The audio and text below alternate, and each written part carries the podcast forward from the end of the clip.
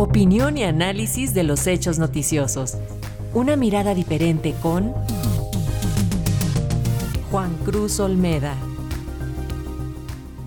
El doctor Juan Cruz Olmeda, profesor investigador del Centro de Estudios Internacionales de El Colegio de México, analiza las elecciones primarias abiertas, simultáneas y obligatorias del próximo 13 de agosto en Argentina. Argentina ha entrado en el proceso electoral que culminará con la selección de un nuevo presidente, quien asumirá sus funciones en diciembre de este año.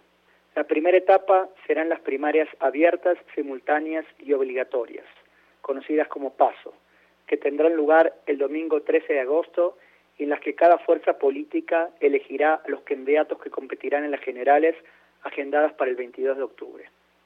Si bien en muchos países los partidos seleccionan a sus candidatos en primarias, las PASO argentinas tienen particularidades que generan efectos diferenciados en el proceso electoral. En primer lugar, son abiertas.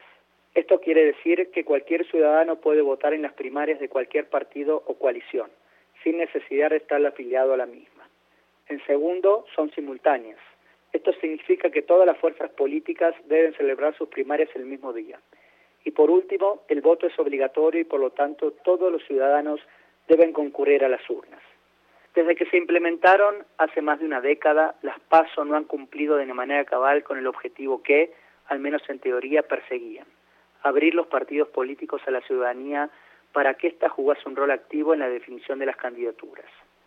Esto es así porque en la mayoría de los casos, y en particular cuando se trata de elecciones presidenciales, las fuerzas políticas solo presentan candidatos o candidatas únicas, definidos previamente como resultado de negociaciones internas. Esto hace que en los hechos las pasos se conviertan en una suerte de ensayo de las elecciones generales y funcionen virtualmente como la primera vuelta. Este año, sin embargo, las primarias tendrán características particulares que pueden generar efectos distintivos.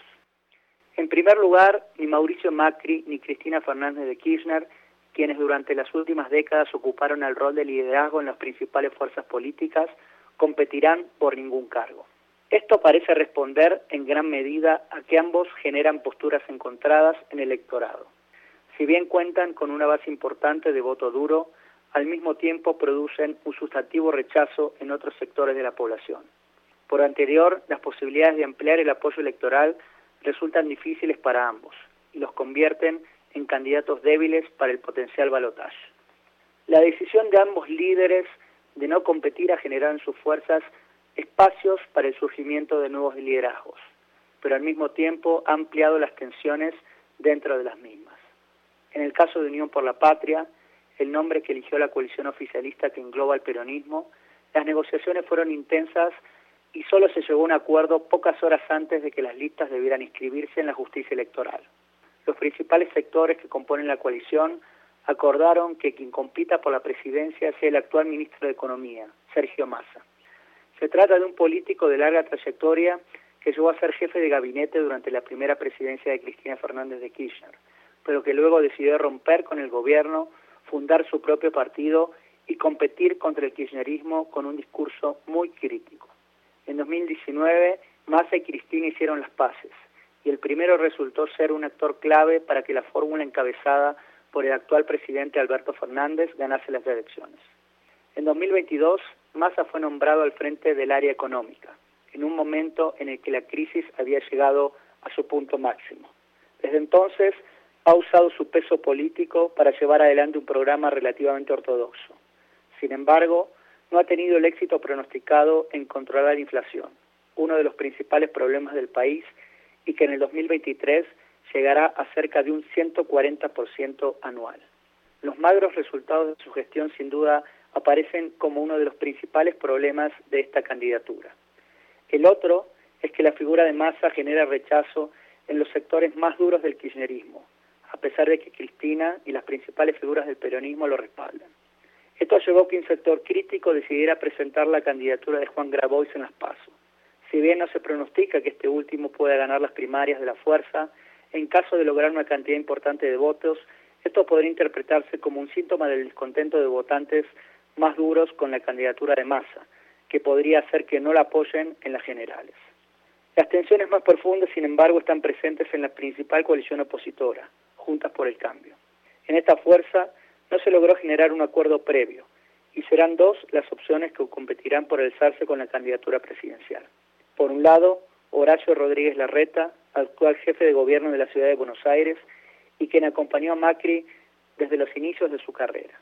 Por el otro, Patricia Bullrich, quien dio sus primeros pasos en política en su temprana juventud ligada a la guerrilla peronista y luego pasó por diferentes partidos hasta culminar como ministra de Seguridad durante la presidencia de Macri. Ambos candidatos proponen proyectos distintos, al menos desde lo discursivo. Si por un lado la reta apunta a la necesidad de generar consensos que permitan dejar atrás la llamada grieta y busca ganar apoyo en los votantes del centro, Bullrich asume posturas más claramente de derecha, explicitando planteos ortodoxos en términos económicos y de mano dura en cuanto a la seguridad. Al mismo tiempo, alimenta la polarización con el oficialismo. Las encuestas pronostican que será una contienda competida e incluso dan a Bullrich algunos puntos por arriba. Si los dos espacios políticos visitados han sido los que han dominado la vida política del país durante las últimas décadas, este proceso electoral tendrá un tercero en discordia, Javier Milei.